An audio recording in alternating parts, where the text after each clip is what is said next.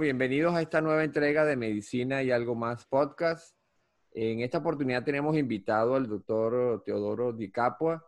Él es médico cirujano, graduado en la Universidad Central de Venezuela. Eh, además es, médico, es cirujano general y urólogo eh, del Hospital Domingo Luciani. Fellow en urología oncológica del Hospital Oncológico Luis Racetti. Eh, fue coordinador docente del posgrado del Hospital Domingo Luciani. Tiene experiencia como profesor de más de 14 años este, ha publicado numerosos trabajos de investigación. Eh, fue uno, de los primeros que llevó la técnica innovadora de HOLEP a Venezuela y se constituyó en proctor de Lumenis para el aprendizaje de esta técnica en Venezuela y Latinoamérica. Él es cofundador de, de World Venezuelan Urologist. Ha presentado 20 webinars. La idea es que con este problema de la pandemia ellos han llevado eh, han seguido con la educación online a través de todo el mundo y actualmente eh, labora en el Hospital San Rafael y el Universitario Dexus de Barcelona, España. Bienvenido, Teo, a Medicina y algo más. Gracias, gracias Alejandro. Encantado de estar aquí y poder compartir contigo este momento de, de educación. Perfecto. El tema que nos corresponde hoy es que vamos a, vamos a hablar con Teo es cáncer de próstata. Y vamos a empezar por preguntarle qué es la próstata y cuál es su función, Teo. Eh, la próstata es, eh, por excelencia, eh, la glándula más temida de los hombres y, es una de, la, de los que nos da más trabajo a nivel urológico, porque es una glándula que tiene una gran responsabilidad, que su responsabilidad es producir una sustancia que se llama antígeno prostático y esa sustancia es una proteína que rompe el coágulo seminal y permite que los espermatozoides que inicialmente vienen dentro de un coágulo seminal, se abra el coágulo seminal y permita liberar los espermatozoides para la función de procreación. Por lo tanto, es una glándula del órgano reproductor masculino. Y esa es la gran importancia. Ella además produce una sustancia que está contenida también en el semen, pero principalmente su función es esa, la de procreación, de permitir que el PSA rompa el coágulo seminal, se liberen los espermatozoides y se ocurra la fecundación. Está situada debajo de la vejiga, desde el punto de vista anatómico y por delante del recto. Y por eso es que muchas veces eh, eh, tienen, los hombres tienen como síntomas el hecho de que al no poder orinar bien, siente que todo el mundo piensa que tiene un problema de próstata, porque la próstata está por debajo de la vejiga y antes de que, y a través de ella fluye eh, o atraviesa un, conducto que se llama uretra y que permite la salida de la orina. Perfecto. ¿Y qué es el cáncer de próstata? El cáncer de próstata es una, es una enfermedad y como todo cáncer eh, que ocurre, las células prostáticas se eh, deforman y ya no cumplen su función, se convierten en una célula que es diferente de la célula original. Y eso hace que la glándula no funcione de la manera que tiene que funcionar. Y, eso depende de muchísimos factores que se produzca un cáncer, ¿no? Pero principalmente es eso, la información que contiene la célula, que es un ADN, la información que tenemos nosotros genética de ADN, se deforma por muchos factores y esos factores hacen que la célula pierda su forma y pierda su regulación, que ahí está el problema principal del cáncer. Se pierde la regulación de las células porque las células tienen un ciclo de vida y de muerte y eso se llama un ciclo de vida y de muerte programada donde la célula va envejeciendo y al, terminar de envejecer tiene que ser destruida por el mismo cuerpo para regenerar una célula nueva y resulta que el cáncer no envejece esta célula, es decir, envejece pero no muere y se deforma tanto que ya no cumple su función en el sitio donde está. ¿Y cuán frecuente es este cáncer y cuál es su incidencia en los hombres? Mira, el cáncer de próstata es el cáncer más frecuente en los hombres. Se dice que es el cáncer más, eh, el segundo cáncer más frecuente, el segundo cáncer sólido más frecuente, después del cáncer de piel. Y es muy frecuente. Fíjate que las estadísticas son un poco ambiguas y a pesar de que hay eh, eh, grandes organizaciones mundiales como la OMS, que lleva una estadística que se supone que es una estadística muy importante, pero se considera que en el mundo hay alrededor de 400.000 nuevos casos de cáncer de próstata. Y eso hace que un hombre en su, en su vida pueda tener, cada, cada hombre o un hombre de cada nueve pudiera tener en algún momento de su vida un diagnóstico de cáncer de próstata. Es decir, que es un cáncer que puede ser realmente muy frecuente. Si tú estás en una reunión, te encuentras que de 10 personas varones, por lo menos uno va a tener un cáncer de próstata en algún momento. ¿Y cuáles son los factores de, de riesgo para el cáncer de próstata? Por, por ejemplo, edad, ¿es más frecuente en los pacientes de edad o se puede ver también en pacientes jóvenes, la raza?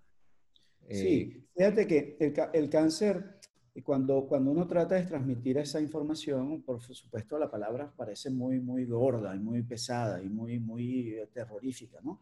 Pero eh, los cánceres eh, son muy complejos en su, en su origen y en su, en su presentación. Por ejemplo, el cáncer de próstata más frecuente es el adenocarcinoma de próstata, que viene de una zona de la próstata que es la glándula, por eso se llama adenocarcinoma.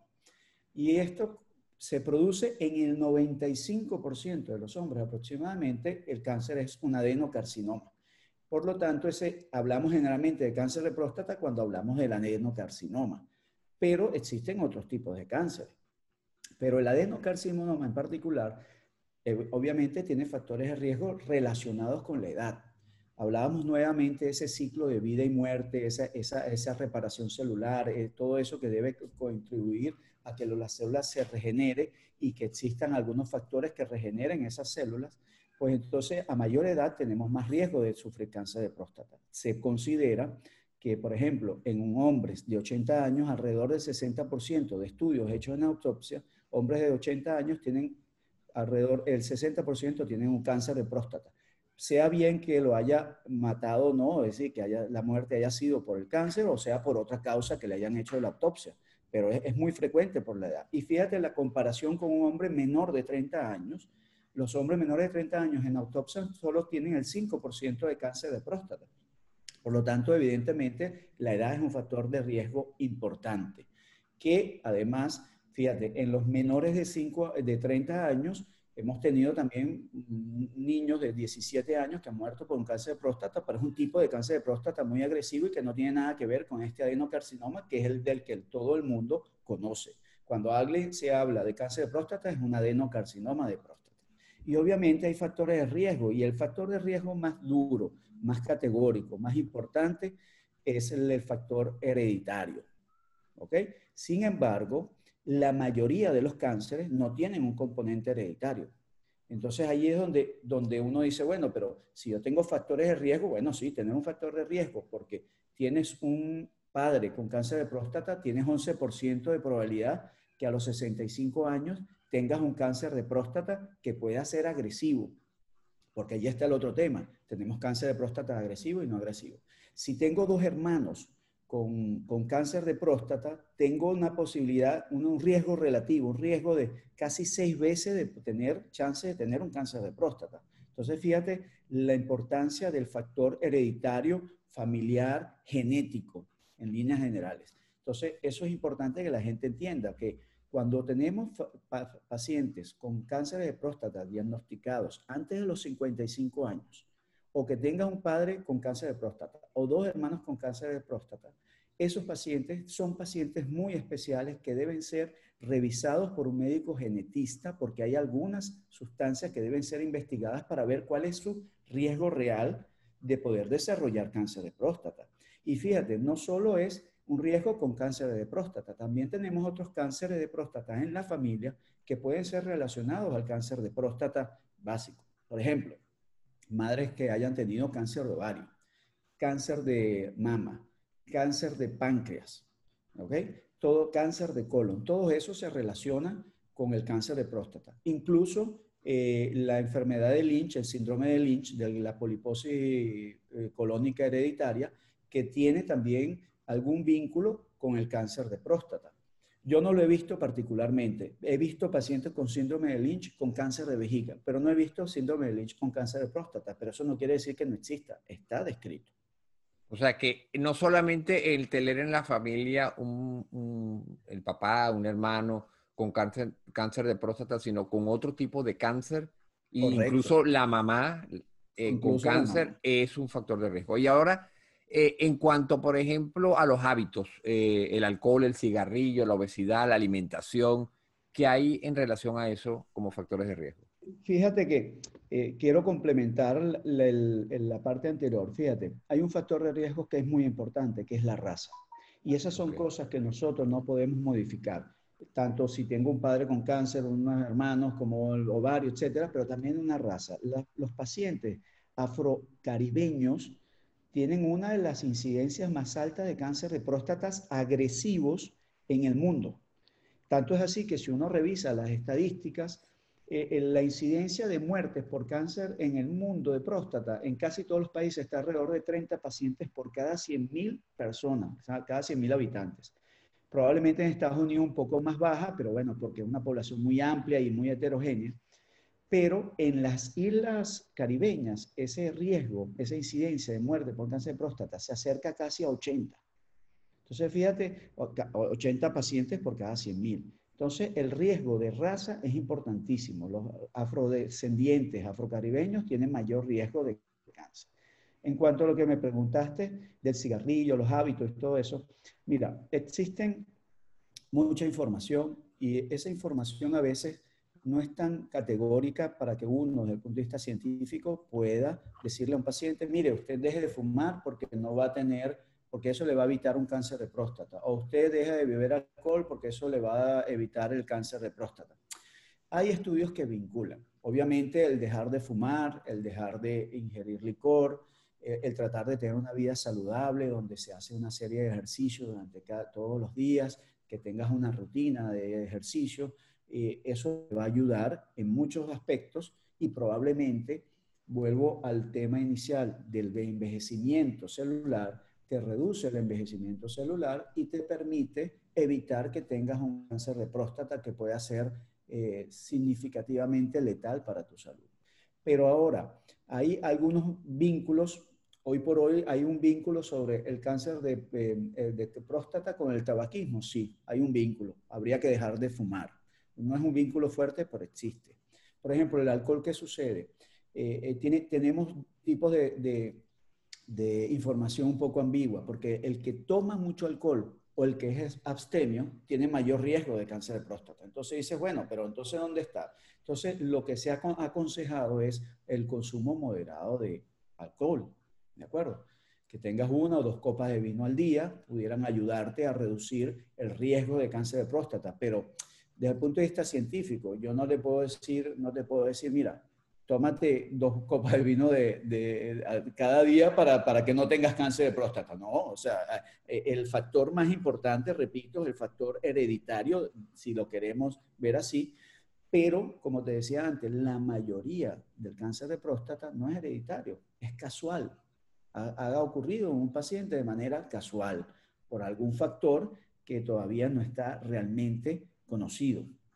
¿De acuerdo? Y alimentación, por ejemplo, el, consumo de ciertas grasas y alimentos procesados que tienen ciertos preservantes, ¿haya, ¿ha habido alguno, alguna relación? Fíjate que son importantes estas preguntas porque eh, revisando un poco las, ah, las páginas web que uno nota, incluso siempre he dicho que eh, la, información médica corre más rápido en redes sociales que en revistas científicas. Es así. ¿De acuerdo? Eso lo tenemos claro.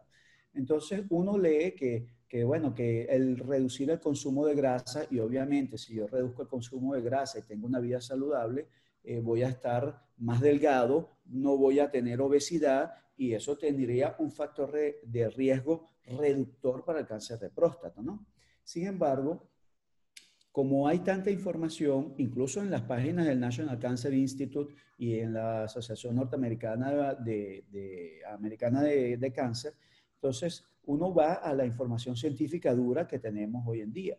Y fíjate, hay cosas que, son muy ambiguas. Por ejemplo, eh, no hay relación entre el consumo lácteo y el cáncer de próstata, cosa que sí se dice de manera habitual. Por ejemplo, eh, no hay relación entre el consumo de carnes y el cáncer de próstata, cosa que también se dice. Entonces, eh, te pones a ver y, la información es, precisa, cuando la tenemos en un estudio científico. Pero claro, es muy ambigua cuando la tenemos en las redes sociales. Entonces hay que ir escudriñando muy bien. Entonces el paciente puede tener una información ambigua. Fíjate, hay un tema con la dieta vegana y la vegetariana que dicen que tiene un factor protector, ¿no? Entonces yo digo, bueno, mira, si, si tiene un factor protector, eh, sería una información muy buena para el paciente, porque entonces los pacientes que tienen una dieta vegana probablemente no tengan un cáncer de próstata. Pero es que el paciente que tiene una dieta vegetariana se puede beneficiar de muchas cosas. El hecho de incluir en sus dietas muchas verduras, muchas frutas, pueden tener factores de reducción de, las, de la, permiten acción de las telomerasas, reducen el, el deterioro del telómero, que es una parte del cromosoma, que es parte de nuestra información genética, y eso nos permitiría reducir el ciclo de envejecimiento y por lo tanto, si vamos a desarrollar un cáncer, probablemente lo desarrollaríamos más allá en el tiempo, ¿ves? Entonces son todas cosas que son importantes de conocer, pero que todavía no podemos dar con gran eh, certeza la información. Fíjate, hay, hay unas cosas importantes, las vitaminas, ¿no? Hay, hay pacientes, o se dice que la vitamina E eh, reducía el cáncer de próstata. Y eso lo hablamos desde hace aproximadamente 20 años, 15, 20 años. Y entonces empezaron a hacerse estudios de investigación serios. Uno de esos era la combinación de eh, selenio con vitamina E, porque ambos se consideraban que eran factores de, reducción de riesgo. Y se detectó que incluso se paró el estudio porque se consideró que había aumentado el riesgo de cáncer de próstata en esos pacientes que estaban sometidos al estudio. Por lo tanto, hoy por hoy se dice que la, vitamina E no tiene ningún factor de protección, pero que incluso aquellos pacientes que han consumido mucha vitamina E y que tienen detecciones de vitamina E en las uñas altas, concentraciones altas de vitamina E en las uñas, tienen mayor riesgo de cáncer de próstata. Por lo tanto, tampoco la información es que el paciente eh, no pueda consumir vitamina E. ¿no? Tampoco tenemos así, pero, pero no es un factor de, riesgo, de reductor del riesgo de producir cáncer de próstata. Había otra, otra sustancia muy importante, el licopene.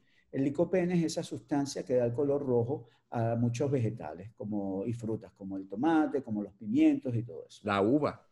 La uva, porque tiene, tiene antioxidantes. Y, y resulta que el licopene que inicialmente se consideró que era un, factor de reductor de riesgo, hoy por hoy la mayoría de los estudios que más o menos serios se lograron llegar a cabo eh, y terminar el estudio no produjeron una reducción en el riesgo de cáncer de próstata. Por lo tanto, también eso se ha desechado.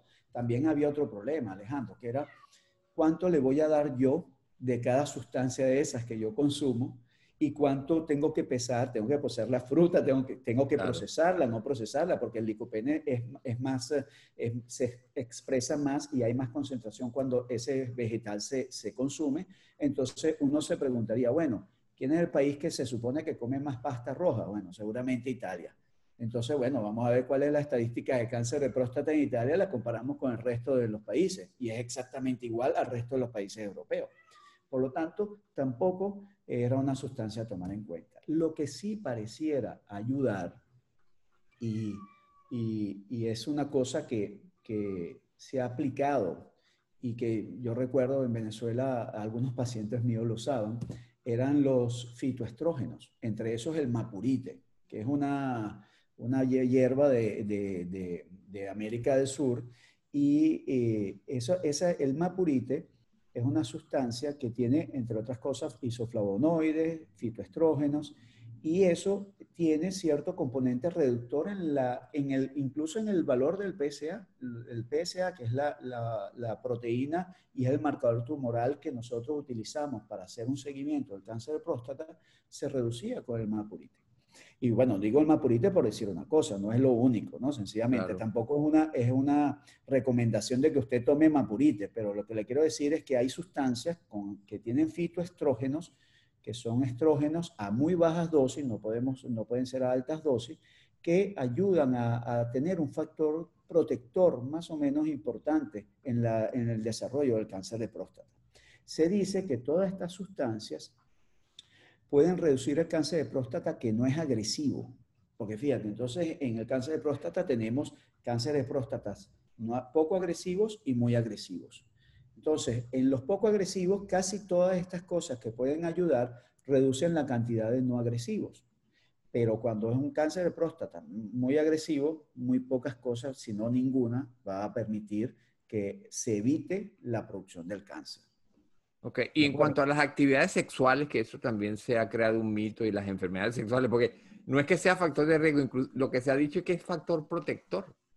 Correcto, sí, fíjate, eso es una cosa que nos sorprende a todos, ¿no? Porque eso es un estudio que quizás tiene unos siete años y que luego se ha repetido en otras cosas, en, otro, en otros escenarios. Y hay un factor de protección relacionado con la cantidad de eyaculaciones que se pueden tener al mes, ¿no?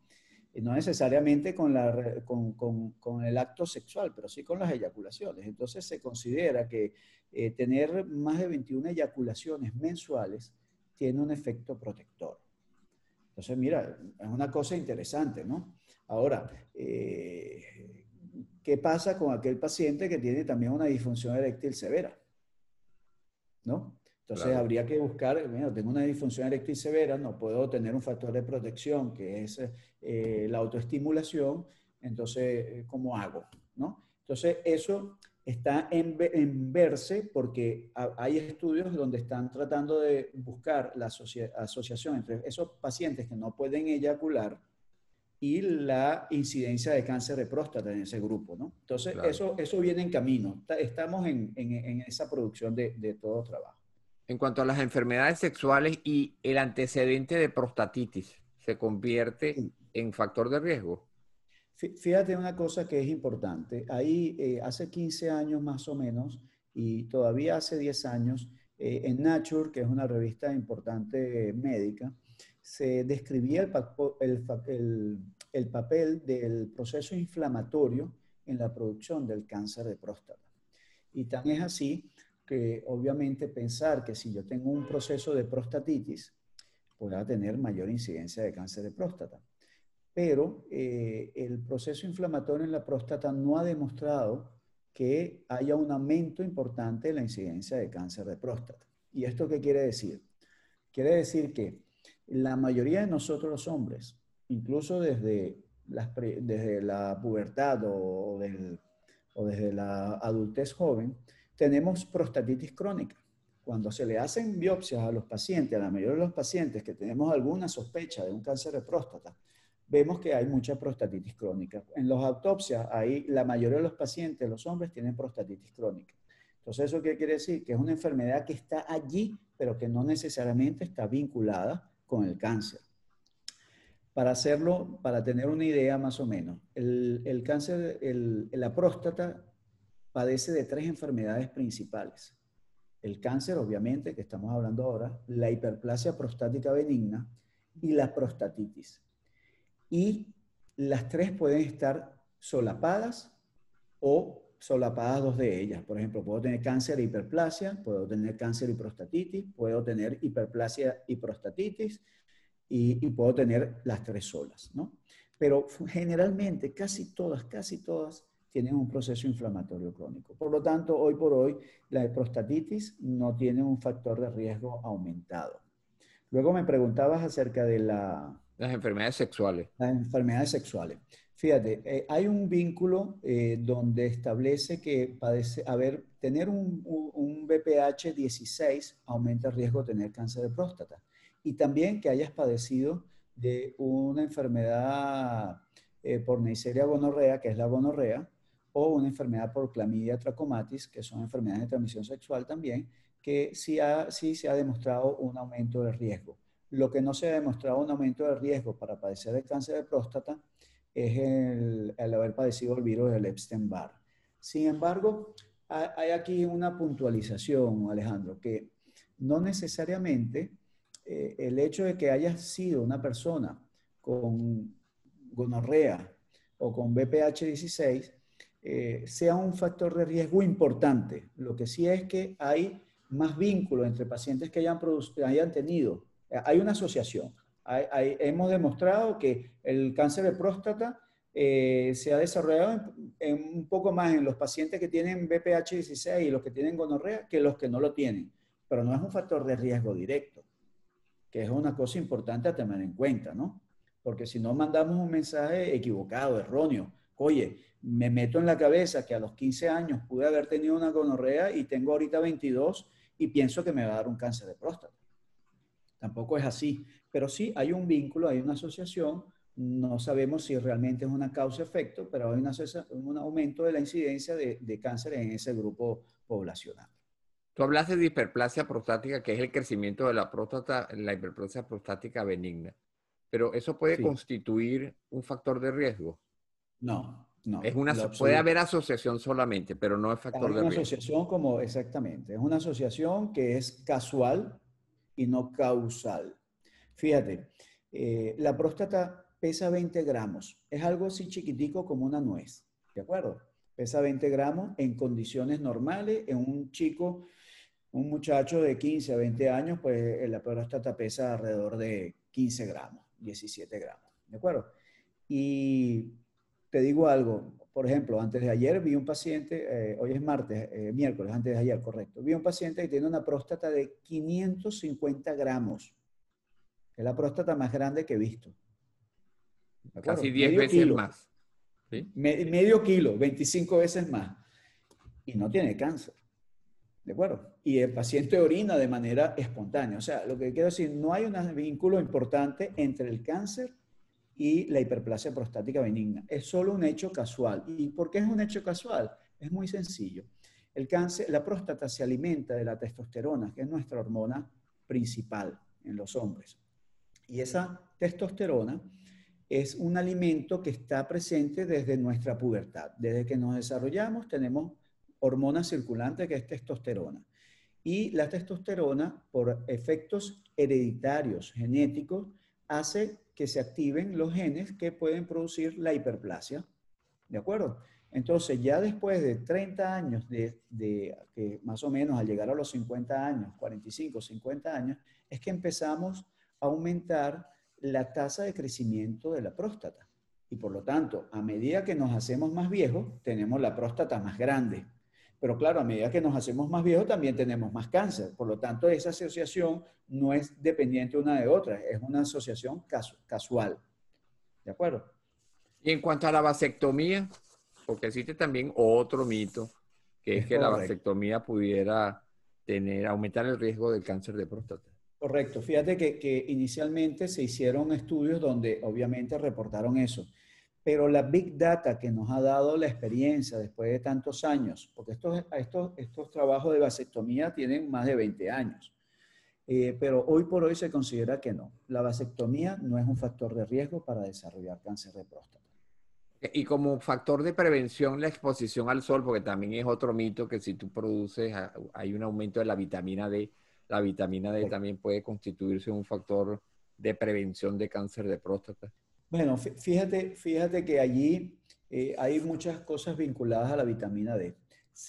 Así como estaba vinculado que el factor lácteo no es un factor de, riesgo para, para, cáncer de próstata, aunque muchos lo dicen, y lo dicen ¿por qué? Porque la leche tenía calcio y se consideraba que el calcio era un factor de riesgo para cáncer de próstata.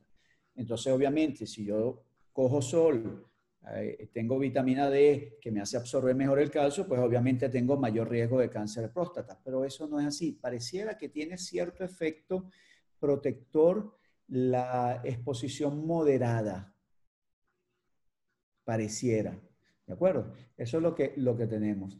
Eh, pero sin embargo, eh, yo te diría que, que todas estas cosas son, son eventos que todavía no lo tenemos 100% asegurados. Ahora, en cuanto, en, cuanto a medicamentos, por ejemplo, para prevenir, ya, ya no vayamos a vitamina, ¿hay algún medicamento específicamente para... se utilizaron, hay, la, la la la aspirina, por ejemplo, que sirve para todo. sí, sí, sí, sirve para todo. Sí, a eso lo han vinculado, pero la verdad es que no, no hay ningún estudio que realmente soporte una información dura y científica y, categórica de que, de que sea un factor de prevención. Fíjate, hay una cosa importante. El único quimio, la única quimioprevención que se intentó hacer salió de algunos trabajos que se hicieron ya hace unos también 15 años, que todavía se están repitiendo con otros medicamentos de la misma familia, porque había una sustancia que se llamaba finasteride, que se llama finasteride, es un, un medicamento, que se utilizó para reducir el crecimiento de la próstata y se determinó en esos pacientes que tenían menos incidencia de cáncer de próstata poco agresivos. Es decir, esos pacientes que tenían cáncer de próstata poco agresivo, cuando se hacía, se comparaba los pacientes que habían tomado esa medicación contra los pacientes que habían tomado placebo, se veía que los placebos tenían más cáncer de próstata poco agresivo y estos prácticamente no tenían. Y se propuso que se utilizase, que se hicieran estudios para utilizarlo como quimioprevención. Pero luego también en esos estudios se detectó algo que fue un poco errático y que todavía está como una zona gris de la, medicina, de la urología, donde en ese mismo grupo de pacientes que habían usado finasteride y que se había reducido el cáncer de próstata poco agresivo, había aumentado la detección de cáncer de próstata más agresivo. ¿No? Es, es una diferencia sutil. Pero ¿qué sucedió? hubo muchas conjeturas. ¿Será que la más, mayor presencia de cánceres poco agresivos nos distraían de pescar el más agresivo desde el punto de vista histológico cuando los mirábamos en las biopsias? Entonces, hay muchas conjeturas, incluyendo la que acabo de decir, que pudieran justificar eso. Sin embargo, hoy por hoy ya no se consideran quimioprevención. Ya no existe esa sustancia, tanto el, el, finasteride como el dutasteride, que es el que más se utiliza hoy por hoy, ya no son utilizados y no se considera que son, eh, son medicamentos de quimio, quimioprevención. Por lo tanto, te diría que no existe ahora ninguna quimioprevención medicamentosa para el cáncer de próstata. Entonces, ¿cuál es la mejor manera de prevenir el, cáncer de próstata? muy difícil, muy difícil esa pregunta porque, fíjate, hemos hablado de puras dudas. Solo las cosas certeras son eh, el factor de riesgo familiar, la raza y todas esas cosas, pero en prevención, bueno, el estilo de vida, tratar de tener un estilo de vida muy bueno, reducir el síndrome metabólico, ¿de acuerdo? Lo más que se pueda. Fíjate que se consideraba que eh, en el síndrome metabólico, por ejemplo, si yo tenía hipertensión y una circunferencia abdominal mayor de 102 centímetros, tenía una un aumento de, la incidencia de cáncer de próstata de alto riesgo. Pero cuando yo tenía tengo un síndrome metabólico con tres o más factores, ese, ese riesgo reduce. Entonces dice, bueno, ¿y cómo, cómo, cómo, cómo se explican que los estudios tengan tanta ambigüedad? Por eso te digo que como, como médico y lo que les recomiendo a los pacientes es obviamente tener un estilo de vida sana. Hay una sustancia que pareciera ayudar así como el mapurite, que es el, té verde. El té verde parece que tiene unas catequinas, unas sustancias que logran eh, reducir el proceso inflamatorio y logran permitir que las telomerasas eh, actúen mejor, que em, los telómeros se gasten menos y que ese ciclo de vida y muerte de la misma célula sea más prolongada, por lo tanto viva mejor la célula y no se produzca el cáncer de próstata. Entonces, fíjate, consumir con moderación, porque tampoco te puedo decir cuál es la dosis ideal del té verde, pero consumir con moderación té verde te pudiera ayudar. Consumir con moderación algunas infusiones que puedan tener fitoestrógenos pudieran ayudar. Tener más de 20 eh, emisiones eh, de, eh, o eyaculaciones al mes pudiera ayudar. Eso hace que casi una emisión o una eyaculación al, al día pudiera ayudar a reducir el factor de riesgo. ¿De acuerdo? Eh, ¿Qué más te pudiera decir? Bueno, el, hay, una, hay una cosa que se me ha olvidado comentar. Por ejemplo, pacientes diabéticos que utilizan metformina. E, es el único hipoglicemiante oral, ¿eh? porque no los otros, pero la metformina en particular se ha demostrado que ha tenido un factor de protección para el desarrollo de cáncer de próstata. Obviamente, lo que te digo, estamos en, investigando y, lanzamos la información inmediatamente, pero luego vendrán los estudios más serios que ya están en camino, están en ongoing, ¿no? Los estudios donde nos van a permitir saber si realmente, así como descartaron el licopene de hace 15 años y descartaron a la vitamina D de hace 20 años, pues nos dirán si la metformina ayuda o no y a qué dosis a reducir el riesgo de cáncer de próstata. Ahora entrando en los síntomas, había, dime. Había también una, una cosa importante, las estatinas. Las estatinas. Si tenían o no algún eh, factor de riesgo protector, no. No, en algún momento se dijo y ya está demostrado que tampoco tiene factor de riesgo protector. Y en cuanto a los síntomas, Teo, ¿cuáles son los síntomas de cáncer de próstata que todo eh, hombre debe saber para estar en alerta? No, esa es una pregunta importantísima y que hay que aclarar. Hay que dejar bien claro que el cáncer de próstata no da síntomas. Y eso es en principio. Y por eso es fundamental la, la, detección precoz. Por eso es que el paciente tiene que ir a revisarse. Revisarse, hacerse un antígeno prostático, un tacto rectal y eventualmente cualquier otra prueba que necesite hacerse según lo que le recomienda el médico. Entonces, aquí eh, la importancia es la detección precoz. Ahora bien, ¿qué síntomas pudiera yo tener que me hacen ir al médico y que además me detecten un cáncer de próstata? Por ejemplo, la hiperplasia prostática me puede dar síntomas. Entonces empiezo a orinar mal, empiezo a orinar con dificultad, el chorro se me hace fino, se me hace débil, me levanto por la noche a orinar, tengo que orinar a cada rato, tengo, no, no, puedo aguantar las ganas de orinar, entonces eso me hace ir al médico y bueno, por consiguiente a veces tengo un cáncer de próstata. Pero si hemos hablar de un síntoma que muchas veces vemos en los cánceres de próstata avanzados, que el paciente no sabe que lo tiene y qué le sucede, es que ese paciente que ha venido orinando mal, de momento, en un momento determinado, deja de orinar y se tranca.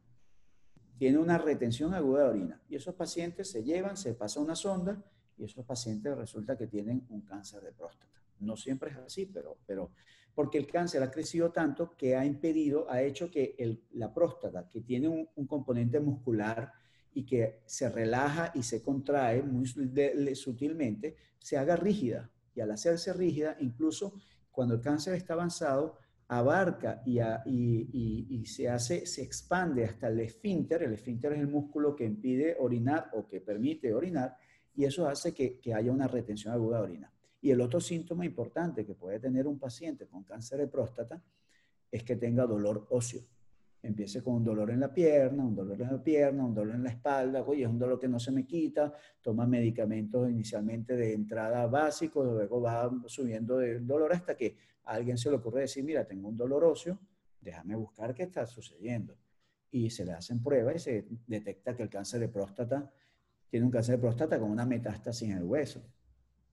¿De acuerdo? Que es el sitio más frecuente de metástasis del cáncer de próstata. Entonces, aquí es importante dejar claro, no hay síntoma específico del cáncer de próstata. El síntoma principal es que no haya dolor. La mayoría de los pacientes hoy por hoy han hecho, fíjate, yo recuerdo que empezando la urología, veíamos muchísimos cánceres de próstata metastásicos, avanzados, ¿no? Y, bueno, eso fue un gran, una gran bandera que esgrimió el centro donde yo me formé, el Domingo Luciani, a través del jefe de servicio, que era una persona tremendamente estudiosa y que le encantaba y estudiaba muchísimo el cáncer de próstata y se, se hizo muchísima educación a la comunidad y se hacían grandes pesquisas o, para detectar el cáncer de próstata precoz. Y llegábamos a hacer en un año pesquisas de 2.000 pacientes, 3.000 pacientes. Y yo creo que hemos hecho en, unos 15, 20 años, yo creo que hemos tenido más de 30 o 40 mil pacientes pesquisados para cáncer de próstata, porque era un programa que se llevaba muy bien. Entonces, la transmisión al paciente es que se tiene que revisar y que tiene que ir al médico aunque no tenga síntomas. ¿Y cuándo acudir al médico? Eso es otro punto. ¿A qué edad empiezo a ir al médico para chequearme? ¿De acuerdo? Entonces, desde el punto de vista urológico hay varias edades, pero para el cáncer de próstata en particular, eh, la recomendación es que está alrededor de los 50 años. A partir de los 50 años me tengo que hacer mi valoración, pero esto se modifica dependiendo del factor familiar. Si yo tengo factor familiar hereditario, hermanos, padres y todo, esta edad se tiene que bajar. Si además tengo mayor riesgo, porque teniendo dos hermanos tengo seis veces más riesgo de tener cáncer de próstata, pues esa edad puede bajar incluso a los 45, a los 40 y hasta los 35 años. ¿De acuerdo? Si además en esos pacientes que se desarrollan un cáncer de próstata mm, mm, cuando son menores de 55 años o antes de los 55 años, esos son pacientes que son susceptibles, y si tienen cáncer de próstata de alto riesgo, son pacientes susceptibles a hacer un estudio genético. Y si ese estudio genético demuestra unos genes que están relacionados con el cáncer de próstata que los tiene, entonces la familia, los hijos y los hermanos se tienen que revisar también. Entonces, fíjate, e, es una cosa que es importante a tomar en cuenta porque el paciente tiene miedo a veces de acudir, por, bueno, porque ahí tú sabes, todo un mito y un miedo al tacto rectal y todas esas cosas. Y, y fíjate, eh, nosotros, hoy por hoy cada vez el tacto rectal se hace menos, pero no se hace menos porque no queramos, sino porque de aquellos pacientes, el, el valor predictivo positivo del tacto rectal después de 30 años hacer tactos rectales a todo el mundo, se ha detectado que es cada vez menor. Entonces, hoy por hoy, un tacto rectal anormal, de 100 pacientes que toquen una próstata que esté anormal, teniendo un PSA normal, solo 18 están relacionados con cáncer de próstata. ¿Ves? Entonces, hoy por hoy, más veces estudiamos al paciente por tener un PSA alto que por tener un tacto rectal. Porque haríamos muchos tactos rectales y, no, y haríamos muchas biopsias y no conseguiríamos cáncer. Entonces tenemos que combinar el tacto rectal con el PSA y con otras cosas, ¿no? Pero, pero la información que hay que transmitir es esa. Hay que acudir, hay que, por lo menos a los 50 años, hay que hacerse una primera valoración. Ahí eh, hay cada, la Sociedad Venezolana de Urología recomienda a partir de los 50, la Sociedad Americana de Urología, dependiendo del valor del PSA, puedes empezar a hacer a partir de los 54 cada año, cada dos años, y antes de los 54 empezaría a los 45, un PSA cada dos o cada cuatro años. Si tiene los antecedentes. Dependiendo de los antecedentes. Entonces es una cosa que es importante tomar en cuenta allí. ¿Y la disfunción eréctil puede ser un síntoma asociado a la presencia de cáncer de próstata? Sí, sí. Fíjate, fíjate que muchas veces yo digo que la peor enfermedad es la edad, ¿no? Porque uno va haciéndose mayor y haciéndose mayor, bueno, van apareciendo cosas. Claro. Obviamente, el factor vinculante más importante para la disfunción eréctil es el factor etario, la edad. Y además tenemos otras cosas más. Pero entonces esa misma edad es el factor vinculante más importante para la hiperplasia. Esa misma edad es el factor vinculante más importante para el cáncer. Entonces, obviamente son cosas que suceden casi que simultáneas. Se solapan, como tú dijiste. Solapan, pero no necesariamente. Eh, el tener disfunción eréctil es síntoma de tener cáncer de próstata. Sí puede pasar, ¿ok? Sí puede pasar, pero no necesariamente es así. ¿Y si tengo sangre en la orina? Eso es un síntoma también que que alerta, alarma y asusta muchísimo al hombre. La mujer está como más acostumbrada a que con sus periodos menstruales pueda haber sangre en, el, en el váter, ¿no? En la poseta. Pero el hombre no, el hombre nunca, nunca tiene eso. La hematuria, sí, se llama así la hematuria, sangre en la orina, una hematuria macroscópica que se ve, es, puede ser un síntoma de cáncer de próstata. Pero te digo algo, cuando uno tiene un paciente mayor de 50 años con hematuria, lo primero que se piensa es un cáncer de vejiga, no de próstata. ¿Ves?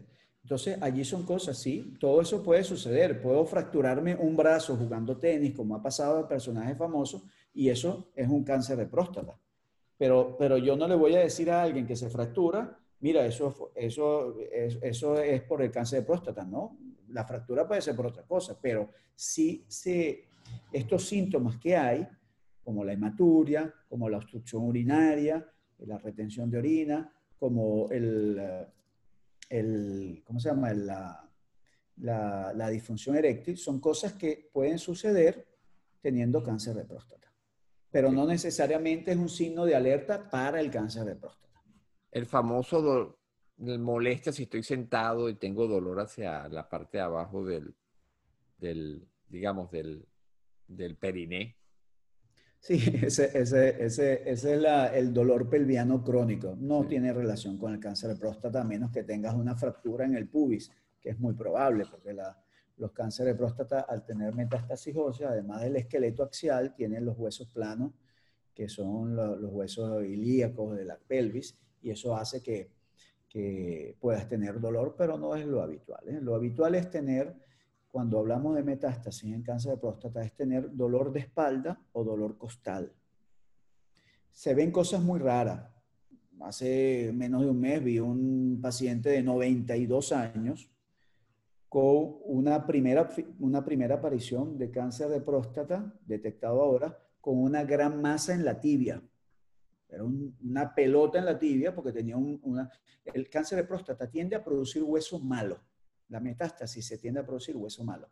Y ese hueso malo, de baja calidad, le hizo pero una masa de 15 centímetros en la tibia.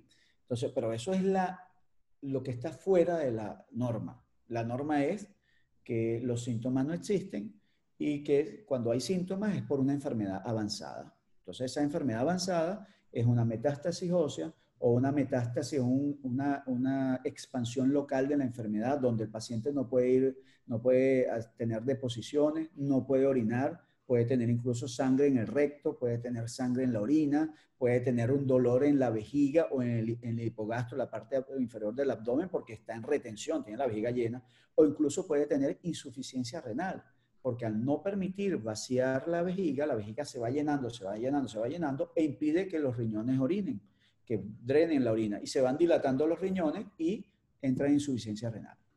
Eso, eso es lo que se puede ver con más frecuencia. Perfecto. Bueno, Teo, yo creo que ya agotamos el tiempo. Este, le voy a decir a la, a la audiencia que la semana que viene vamos a la segunda parte, porque tenemos que todavía que hablar acerca de cómo se diagnostica, hablar sobre tratamiento, eh, hablar sobre mm, cuál es la, eh, la, expectativa de vida después del tratamiento, todas esas cosas, pero eso lo vamos a hablar en una próxima entrega. Correcto. Eh, quiero darte nuevamente las gracias por haber aceptado la invitación a Medicina y algo más podcast y estamos pendientes para la próxima semana, Teo. Muchas gracias, gracias por la invitación y espero haber sido lo más claro posible para que la gente eh, tenga una pauta de cómo hacer las cosas y qué, qué, debe hacer para tratar de estar sano en cuanto al cáncer de próstata. Muchas gracias por la invitación. Adiós.